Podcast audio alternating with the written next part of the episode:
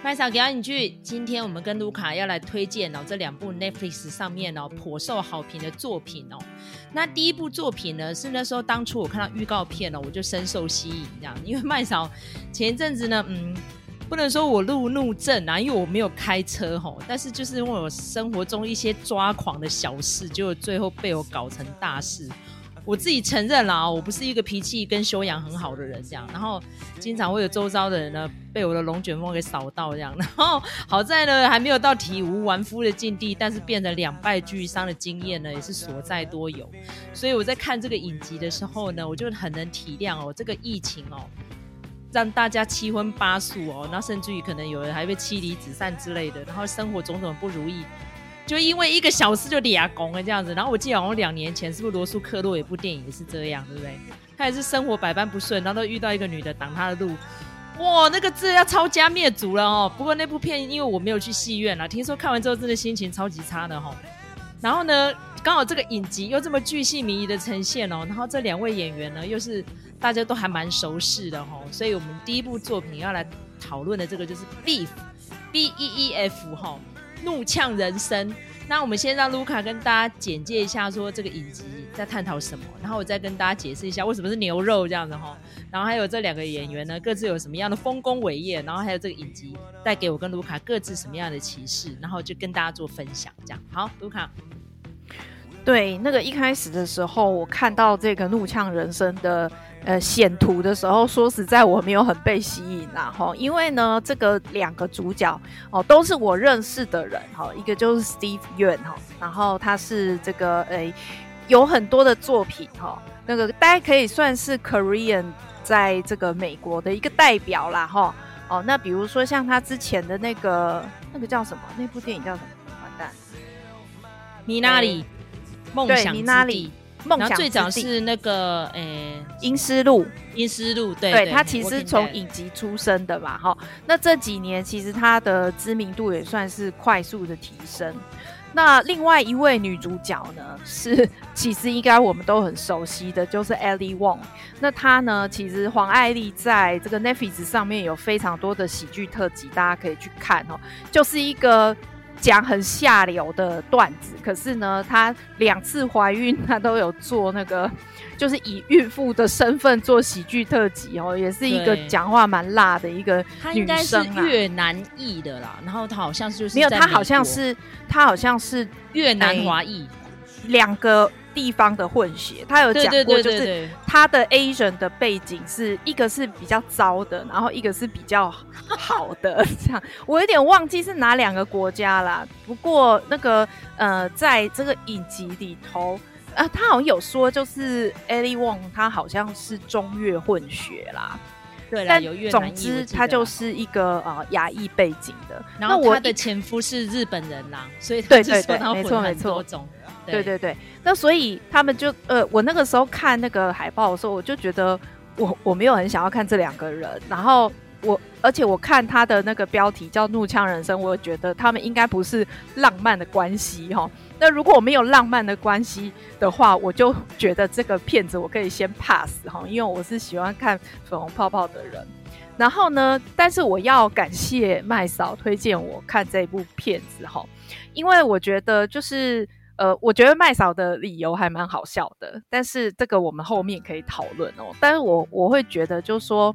嗯、呃，我我看了这个片子，中间速度的 想要把它停下来，哦，想要弃剧，因为我就觉得说他们的这个冲突一直升高哦，有的时候看起来还蛮无谓的。但是呢，如果大家撑下去的话，哦，最后 会有。非常短暂的救赎的时间哦，我觉得哎、其实看到那个地方的时候，我也觉得说哎、还不错哈，这个基本上最后还是有收回来，而且并且呢，这个是 A 二四出品哦，那 A 二四呢，它才刚在奥斯卡上面大放异彩，可以说是今年的最大赢家哈。那他这次呢，又是以一个全 Asian 的一个阵容推出这个怒呛人生哈，我就觉得说还蛮值得一看的。而且我有发现到，就是一开始的时候他在台湾的 Netflix 就一直都没有进前十名，所以这也是我兴趣缺缺的另外一个理由。那但是呢，随着它的口碑发酵，它的排名其实是越来越往前的。当然，可能跟什么呃一些呃很热的一些韩剧或者是什么的哦，呃渐渐的完结。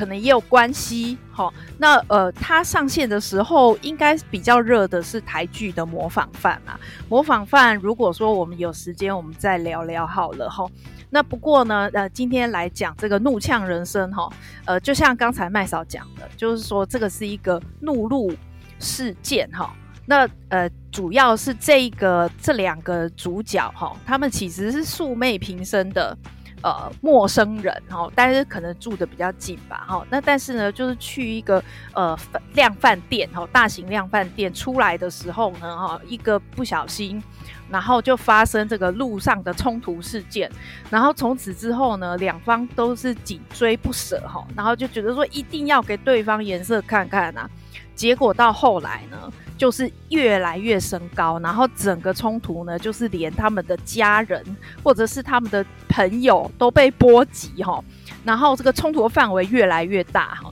那所以就是这个是一个十集的呃影集，那据说啦哈，好可能会续订，就是那个主创李成真他有讲，就是说他其实有后面的一些材料哈，可以继续来发展。那我们其实也是拭目以待，因为这出戏呢，它其实，在 m d b 上面，或者是它整个的口碑是非常非常好的哈。那所以它在这个 Netflix 的排名也是越来越上升呐哈。那所以呃，我觉得就是还蛮，我觉得还蛮值得看的哈。虽然说呃，中间你会觉得说。这样子也行 哈，觉得有点愚蠢或无脑，但是我觉得看下去，它其实是一个嗯意外的有一点疗愈感的一个影集哈。那我不晓得，就是说，哎，那个麦嫂，你刚才也说过了嘛哈，你是这个比较是属于这样子的呃易怒体质啊哈，对对对，对 我其实我在看的时候，我就想说，哎，这个呃这个算是一个关键字啦哈。呃，路怒好这件事情，然后呢，很多人都说，你如果开车的时候不会骂脏话，就是不会开车哈。所以可见得，就是车开车这件事情是非常容易引起情绪反应的哈。那我就觉得说，看了这个东西，就会觉得说，还好麦嫂没开车，不然的话，嘿嘿，不晓得会是什么样子哈。那那麦嫂，你自己在看，就是以你一个易怒体质，好看这个戏的时候，你有什么样特别的感想呢？其实我的易怒体质随着我的年纪增长，哈，已经频率有比较低了。但是我真的觉得，经过这一次疫情这样子封锁两年多之后，有回来的迹象，所以我现在一直在压抑哦。我觉得这个路怒哈，在美国为什么特别容易发生？大家知道，因为他们的用车的人数是比较多的嘛，然后他们开车基本上是长时间啊。如果你又好死不死住在市区，那真的很容易发生。那尤其是片中这男女主角这一对，真是好死不死，在人生低潮的时候就遇到了哈。那我要跟大家说一个说明一下，为什么是叫 Beef？那 Beef 呢，大家可以上那个非常多的网站，现在都已经在介绍了哈，所以它有点像 Feud。Feud 是什么？F E U D 就是夙愿的意思。好，我是有过节、有冲突哈。那像如果我们其实呃台湾人在说的话，哪里有牛肉啊，什么什么东西，好像感觉是一个嗯惊喜或是一个奖赏，一个 price 的感觉。可是如果在美国，你用在这样的情境的时候，表示就是一个坑哦，就是一个炸弹那样子的意思哈。所以呢，这个片子一开始呢，我觉得它这个。小片段也蛮有意思的齁，他是用一个标题叫做什么？鸟并不唱歌，他们是因为痛苦而尖叫。我想说这是在回顾刺鸟吗？他说有一种鸟找一根最长的尖，然后就怎么冲上去。我说这写冲杀小这样，然后就没想到最前面发现，哎、原来他就是用这样的隐喻，这样子就是两个人基本上他们是无处宣泄的。然后甚至于呢，他们已经有点自毁倾向了。然后对于人生有非常多的不满，可是又极度的在压抑，然后就一触即发了这样子。然后而且呢，他们各自的生活遇到交集的时候，跑出这么多啼笑皆非。而且其实事后他们反省起来，也是觉得悔不当初的一些，算是骨牌效应吧。我觉得有时候看的就是心有戚戚啦。所以有时候是不是忍一时海阔天空？可是如果你忍，然后可能你就是像郑医师说的，像海滩球一样，你硬把它压下来，它还是会反弹，而且弹得更高。对你的人生来说，这是一个注意吗？吼。然后，尤其是在这个片子的制作当中呢，刚好黄爱丽就是遇到跟她的先生哦，就是在婚姻生活中有一些瓶颈啦哦，然后还是宣告离婚，所以她有把她跟她先生的这些一些过往啊，或者说她夫家的一些背景啊，有点算是重新演绎放在这个剧情里面哦。那因为王爱丽的前夫呢是一个非常优秀的一个企业家，然后是哈佛大学的高材生，然后他的。前公公呢是非常知名的日裔的科学家哈，叫 Dr. Fed，所以他就是嫁进去一个算是豪门家族，然后前夫又长得很帅。他说他那时候刚认识他前夫的时候，就觉得长得好像基努里维这样哈。然后刚好王爱丽的前一部作品，那可能卢卡也有看了哈，跟那个普兰道演的那个 Always Be My Baby 吧，对哈。他就是觉得他前夫就是有钱又帅，然后当初进去的时候呢，好像。就有点像小媳妇的感觉，甚至于他说好像有被要求要签下那个协议书，这样就是离婚不能分家产之类的。然后没有想到他短短几年内的打拼哦，从脱口秀，然后一路到接了一些作品，变得超有钱哦。他说他也不需要靠前夫了，这样，然后最后呢就顺势离婚了。所以他说他其实有做过了蛮多反省。他说甚至于在宣告离婚的时候是先上了媒体，然后他自己的亲生母亲才发现的。他就说。你为什么不等我死了之后再离婚？他王阿丽说他就是啼笑皆非，他就是想要恢复他的自由这样子。他说他在婚姻当中几乎每一天都想要出轨哈，所以他真的是蛮诚实的，果然是个优秀的喜剧演员。所以他在片子里面呢也是扮演一个像这样的小媳妇，然后夫家非常的成功，然后他自己呢也很想要往艺术界去发展，很想要卖掉自己的玄物店，然后他在这个。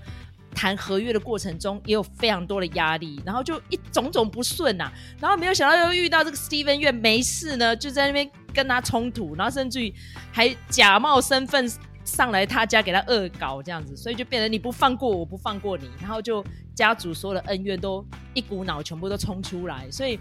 在看的过程当中，我就觉得，看是有必要演成这样吗？是有没有这么夸张？我不知道卢卡印象最深刻的有哪几个环节。我自己当然我会印象深刻的，绝对是这个跟罗曼史有关的 的部分哦。对，我就觉得说哦，尤其是他这里面有一段哦，跟小鲜肉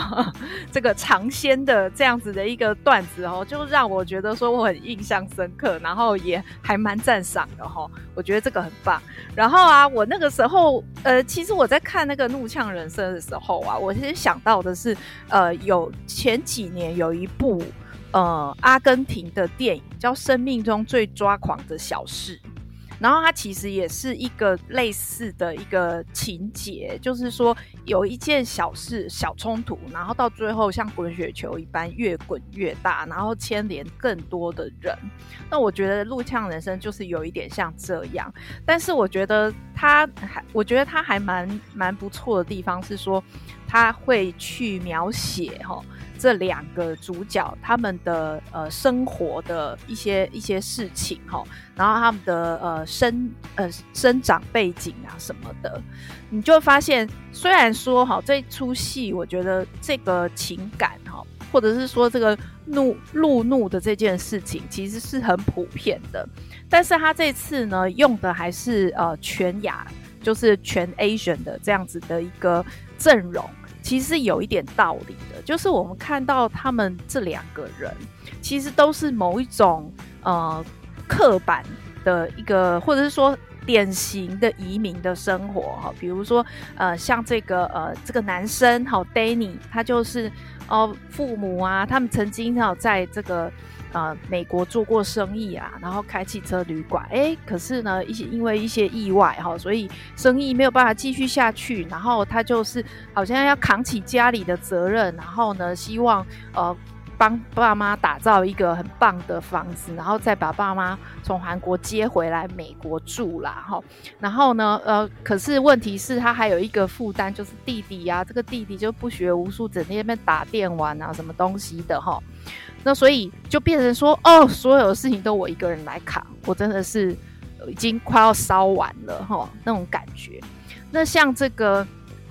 呃，这个女主角这边其实也是一样，就是刚才麦嫂已经有讲了，她就是一个小媳妇，然后呢，那个呃先生有点蛮没用的感觉，然后呢，呃，他就变成说他要扛家计，但是他又很希望跟小孩相处哈，爱小孩这样子，那在中间还要应付这个很强势的婆婆哈。那所以在这中间，他也是有一些很多的角色的一些冲突，然后甚至呢，他中间还发现说，哎，这个呃太太呃先生是不是在跟他的店员年轻的白人女生在那边搞暧昧哈？所以这一切就是让他整个就是非常的呃里外煎熬啦哈。那。这个事情呢，其实是在亚洲的呃亚裔的这样子的家庭，或者是呃我们在讲说个人角色的扮演上面，的确是呃蛮有冲突感的。所以我觉得他这样子的一个全 Asian 的内容，哎阵容，其实也是还蛮蛮，应该是说蛮有道理的啦，哈。那呃，但是我相信他一定是表达出一个比较普世的一个情感啊，就是说，哎。你难过，我也难过，我们大家日子都很难过，可是就是一口气咽不下去，所以我要摧毁你，然后你也要摧毁我，然后大家就这样冤冤相报，何时了？好，到最后堆叠出来的一定都是，呃，就是到最后都是都是悲剧收场啦。应该是说几乎没有看到那个就是。就是收拾哦，完美的收拾的这件事情，都是事情越闹越大，然后到最后呢，你想要掩盖一些事情，到最后反而适得其反，这些事情通通都会爆开来哈。那呃，我我可以讲一下我们这一部戏的呃演员阵容哈。虽然我刚才一直在讲说这个是一个全亚洲的阵容，那呃他在戏里头每一个人的呃族裔背景的设定，其实也都做得蛮。蛮特定的，就是让你一看就知道说，哎，他们大概是哪些哈？比如说像这个以男主角为主的，他们这个就是 Korean 的哈。那他甚至有讲到那个之前的哦，他们洛杉矶韩国城暴动事件呐哈啊，他说，哎，我那个时候差点就要被拍到历史画面里头啦哈。那个如果我有被拍进去的话，我就是英雄了。结果现在呢，落得这样子哈，还要呃去坐牢啊，干嘛的哈？好的，讲起来很唏嘘这样子哈。那这个呃，那呃女主角哈，刚才我们有讲过，她是一个呃虽然是 Asian，不过她是一个混血的背景。然后呃，讲到这个呃女主角的老公哦，他在戏里头的设定，他是一个日裔的哦，那他爸爸是一个很厉害的艺术家。但是呢，他的这个艺术的事业呢，看起来就不怎么样了哈。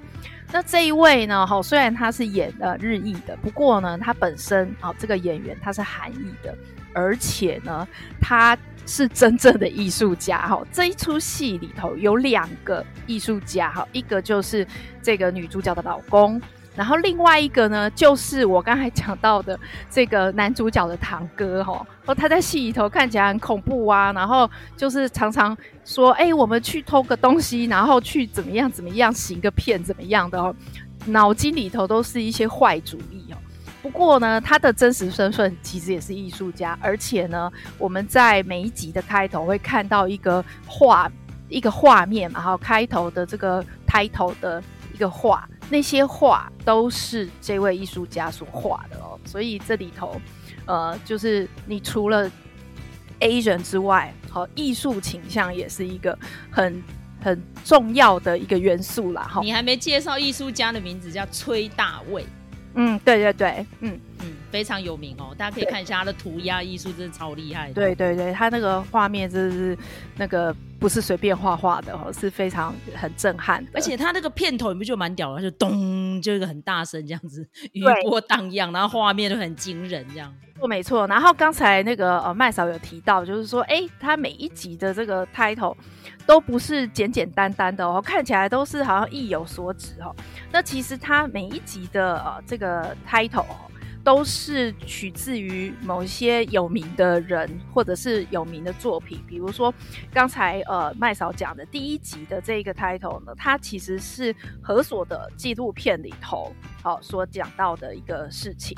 然后他呃除了这个何所的之外呢，哈，他比如说他也有引了 Joseph Campbell 哈，这个神话大师 哈，然后以及就是呃他好像有一集是引那个西蒙波娃的呃名言，然后还有另外还有就是那个 Iris Murdoch。他的大海大海的这部片子，哎，这个呃作品里头，哦、对，我觉得他这几句刚好可以扣住每一集的内容哦，因为他这个主创者呢，他说他就是遇到一次路怒，然后就找了王爱丽来讨论，那王爱丽也是执行制作嘛，然后 Steven Yeun 后来也变成执行制作，他们是一起共同就 cook 这几集出来的哈、哦。刚卢卡提到 Iris Murdoch，那是第五集，叫做 Search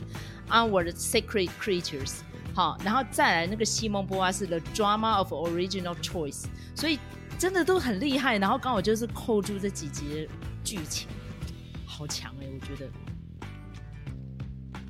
对，我觉得大家如果有兴趣的话，可以再把它呃，就是呃。反正那个都有解析啦，哈，这个网络上都有解析，大家可以自己去找。那有把这个十十集的这个 title 哈，跟它的出处都把它标明出来哦。所以这这出就是你不愧哦，是 A 二四出品，就是说，哎，它其实讲的这个故事算是蛮完整，然后又很精彩，没有冷场哦。但是它在细节的讲究的部分也是很不错的。那刚才还少少讲一个人，就是那个呃。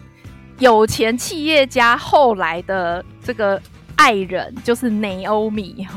这个麦嫂，你要不要讲一下他是谁？他曾经演过 Netflix 的什么影集？哎，艾米丽在巴黎吗？我真的很受不了。你在讲这个吗？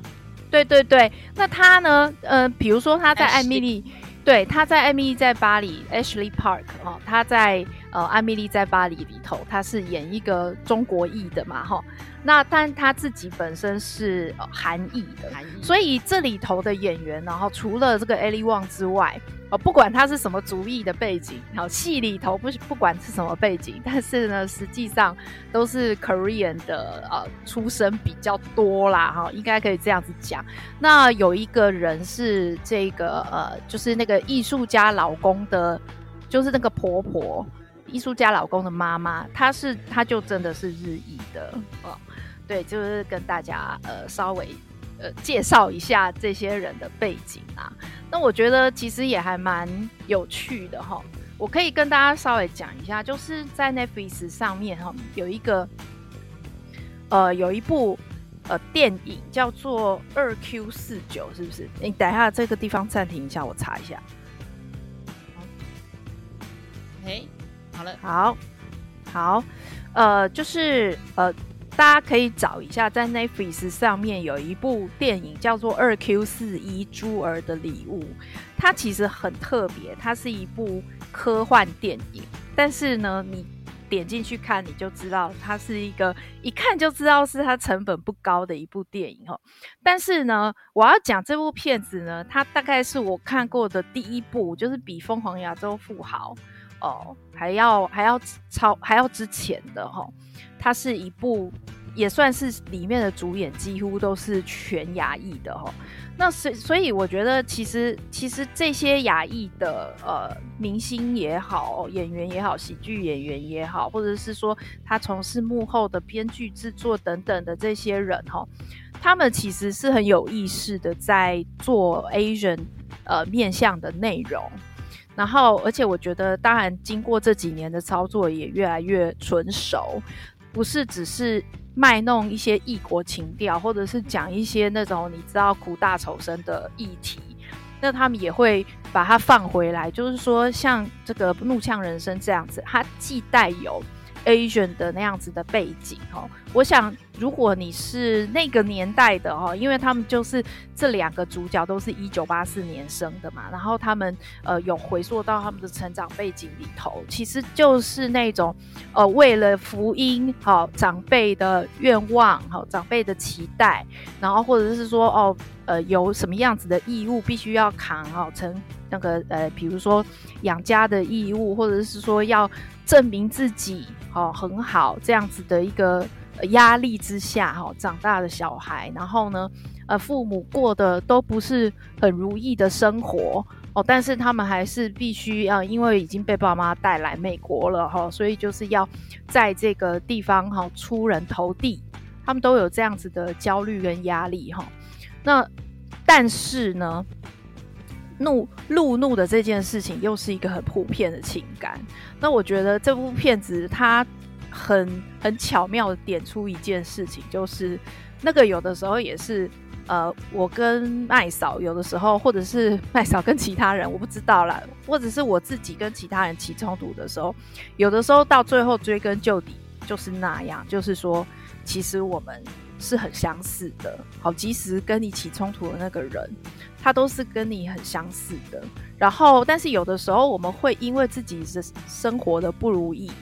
哦，然后就呃，就是随便的这样子引起事端，好，放任自己的情绪，然后做出一些很不理智的事情。那嗯、我觉得就是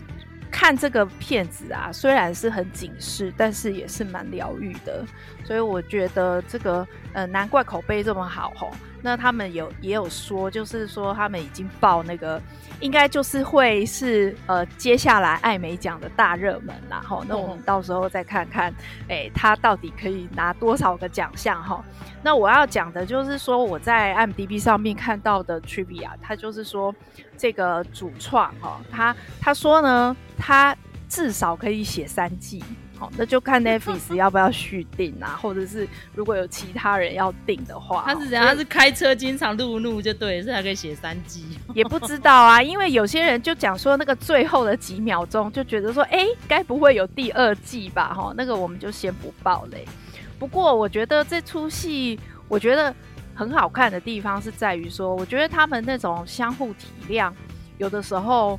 都不见得是爱情，或者是我们可以用一个标签去讲的事情。有的时候更多是人与人之间的同理心。比如说，呃，他他跟比如说女男主角跟弟弟之间，我觉得他们之间的相处，你也不能说只是亲情而已，哈，他还有一些别的东西在里面。所以我觉得，呃，就是。还蛮洗涤心灵的啦，然后呢，而且也跟我的看片的那个主旨还蛮相关的，就是我都是属于那种我喜欢看大家都不是坏人的那种戏。那虽然这里头应该是每一个人都是坏人哈，但是我觉得就是这样子啊，人生就是这样啊，有血有泪啊，然后有好有坏啊。好，那那个追根究底，其实每个人。说起来都还蛮无辜的啦，我觉得是这样子，所以我觉得这个就看了之后就觉得，呃，我还是有哭啊，哈，还是觉得蛮感动的。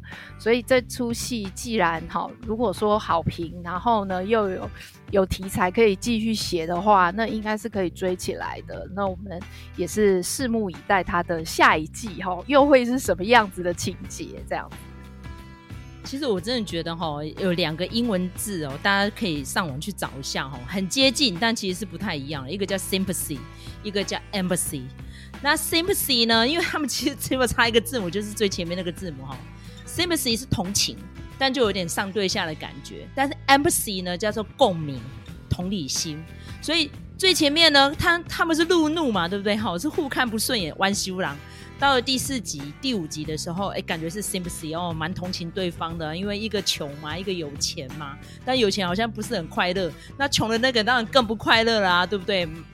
大家都很不幸福啊。然后到最后尾声的时候，就跑出 empathy 了。所以我觉得如果有第二季的话，我会很想要看一下那个 empathy 到最后会有什么样的发展哦，应该还蛮多故事可以讲的啦。那尤其我觉得。那种亚洲裔的，现在当然在啊、美国，你看这个 A 二四这次推出来的《妈的多重宇宙》得了那么多大奖的肯定哦，那势必会，会再引起非常多的讨论，那有可能会在演艺圈也发起一阵子的质变。好、哦，所以我们也很想要观察接下来会有什么样的剧情发展，或是在真实的人生当中，或是这个演艺圈会有什么不一样的观点跑出来，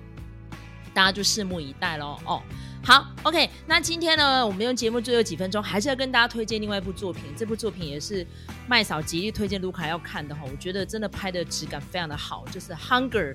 饥渴游戏哦。那因为其实我经常会讲成饥饿游戏，不是哦，它是 Hunger，不是 Hunger Game 哦，而且还是泰国电影哦。那这个女主角呢是麦嫂个人蛮喜欢的朱棣蒙。那因为其实她之前的那个模范生哦，在讲那集体作弊的事件哦，很受欢迎的哈、那最后呢，她、啊、还有最近接了一部作品，就是在讲说哦，她人生要断舍离呀，对不对？好，所以就把旧爱的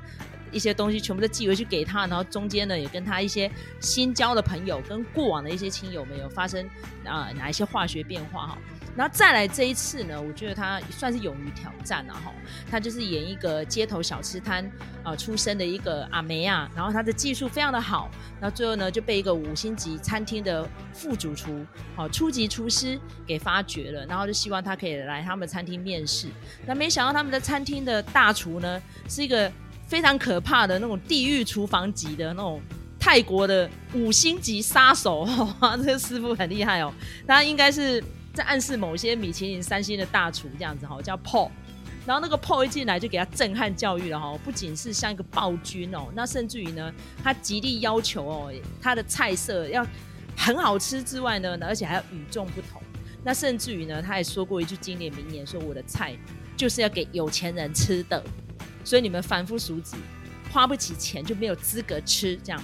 那甚至于他也不惜杀保育类生物哦，最后就是逼得女主角气到就不干了这样子吼，然后自己呢找到另外一组投资者，然后开了餐厅。那没有想到呢，他好像也跟魔鬼妥协了，好，所以就可以看得出来说，哇，这个有点主厨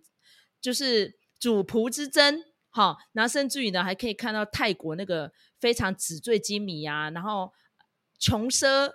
呃淫逸。的有钱人生涯，然后还看到那种市井小民哈，那为了糊口饭吃，然后做了多少的牺牲。所以虽然是一个短短电影啊，片长并不是很长，可以看得出来一个泰国当地的人生百态。那不只是泰国啊，世界各国其实应该都有这样子啊，就是你要。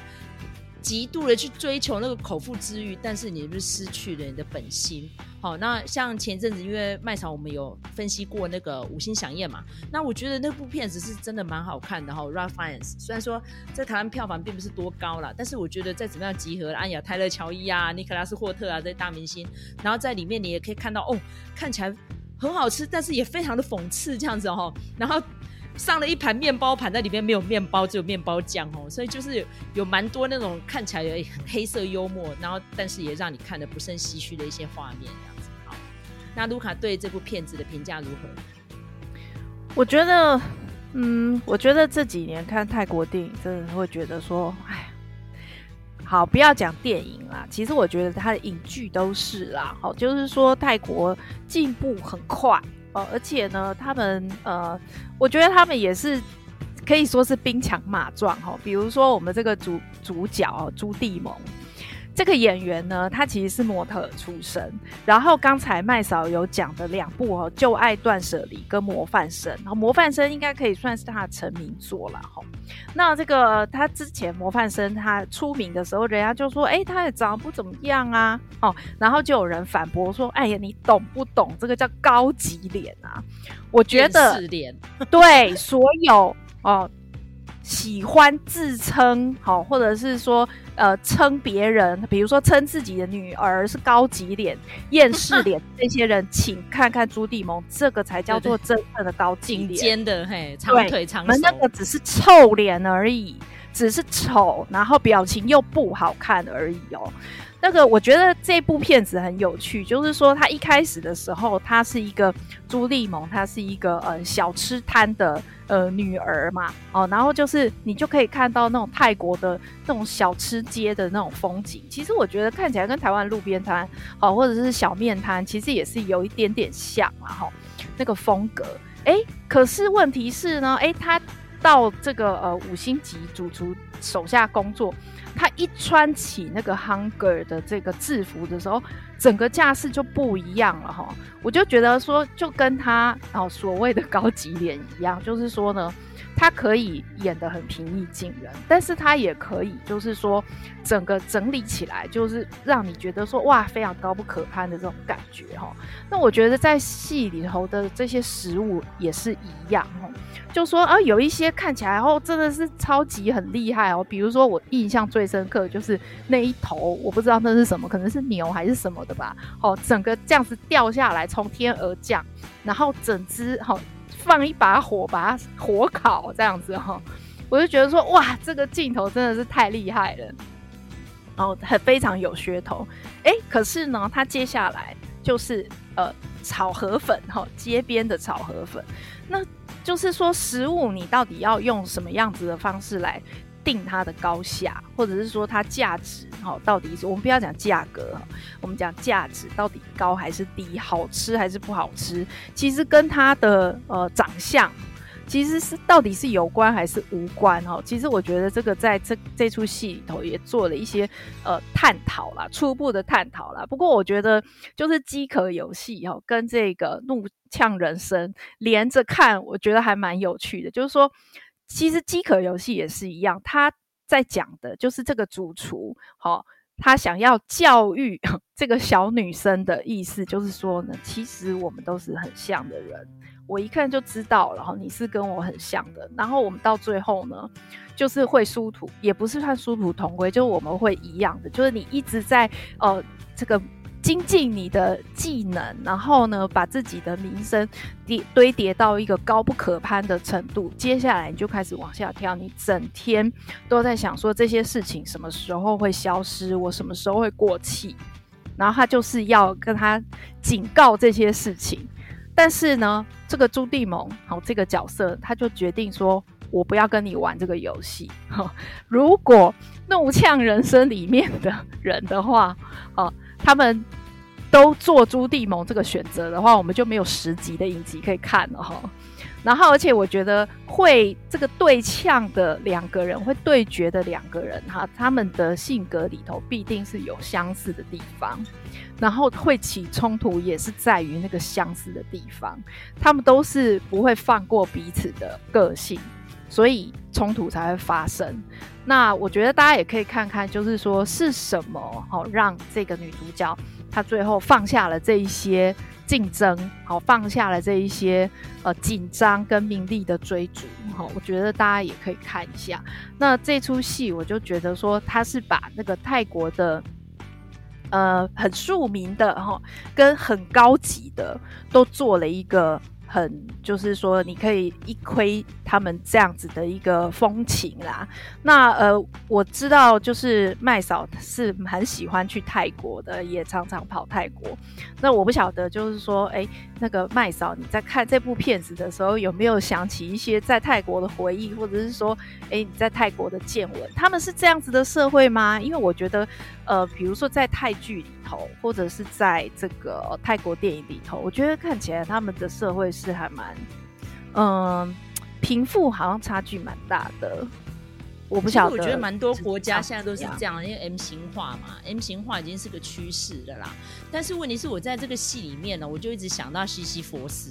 西西佛斯就是啊、呃、雅典的一个希啊、应该说是希腊神话里面一个被惩罚的人，他就是在推石头上山，有没有？就会一直掉下来，有没有？然后那就想到韩国之前不是有个什么体能之巅百人带挑战，然后里面有个挑战是像这个样子的。所以你一直极致的要去追求那个人生的巅峰，可是你如果今天不持续的进步，或者是说你不做一些变化的话，你很快就掉下来，因为后起之秀会一直出现呢、所以我其实，在里面看到这两个人哦，虽然说他们有点师徒的关系，但到最后就是有那种相爱相杀。看了其实也是心有戚戚。我们今天一直在用这个形容词。那因为我经常去曼谷，去了蛮多遍的，然后，然后呃，因为我是从庶民小吃一直到高档餐厅，我都去过。那其实呢，不只是在饮食上面，甚至于他们的 SPA，或者是说他们的一些游戏场所，或是饭店啊，我也是算是能尽力去享受、去尝试，我都会去哦。那泰国对我来说就是一个非常有趣的国家，因为它没有经历过二战嘛，哈，所以它有丰富多元的文化。但是呢，我觉得是借由这个泰国电影呢，就是以管窥天呐、啊，来一看哦，原来他们现在他们的艺术极致是这样子。在做电影的呈现的，因为整个画面啊、剧情流畅度啊、演员的表现，我觉得都是在水准之上哦。那看的是真的还蛮赏心悦目的，尤其是你可以配饭吃，我觉得还蛮不错的哈。好，OK，那今天呢，就是我跟卢卡哦，简短跟大家分享一下这两部作品。那大家如果觉得哎听得意犹未尽哦，下次可以再敲完，我跟卢卡可以再讨论什么样的主题的话哈，我们会再辟时间来分析给大家听哦。像呃。麦嫂就已经有点名了，下一次我跟卢卡可能会讨论两部纪录片哦，那各自是在讲当下的一些现象哈、哦。那一部呢也是话题之作，已经有蛮多频道有讨论过了，就是 BBC 有拍摄的哈、哦，一个在讲杰尼斯的创办人强尼喜多川，他过往哈、哦、算是声名狼藉的一个传闻呐。哦，那其实呢，我跟卢卡在年轻的时候，因为都曾经很迷杰尼斯嘛，我们的太多了啦，我们的杰尼斯团体，我们真的是从国中。高中就一路在迷哦啊，没有想到这强尼喜多山这个事情，曾经一度有媒体报道，但是最后呢，好像也没有把他绳之于法。那最后他现在不是高龄往生了嘛，对不对？好，那真的是不胜唏嘘了哦。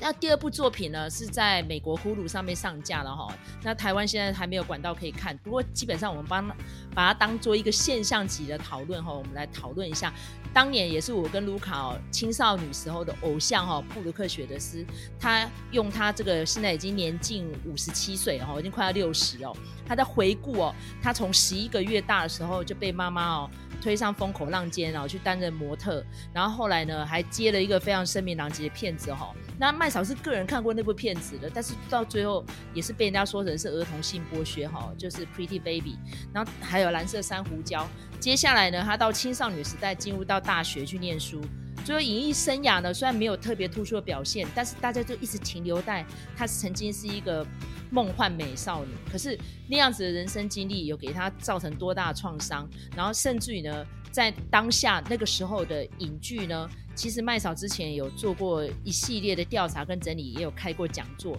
就探讨这种。算是儿童性剥削哈，这这么可怕的一个现象，到现在呢，是不是完全没有完全消灭？虽然说现在我们的女权意识啊已经抬头了，甚至于性别意识，我们不要讲女权了，性别意识跟性别平权抬头，但是也有这些取消文化，好像变成嗯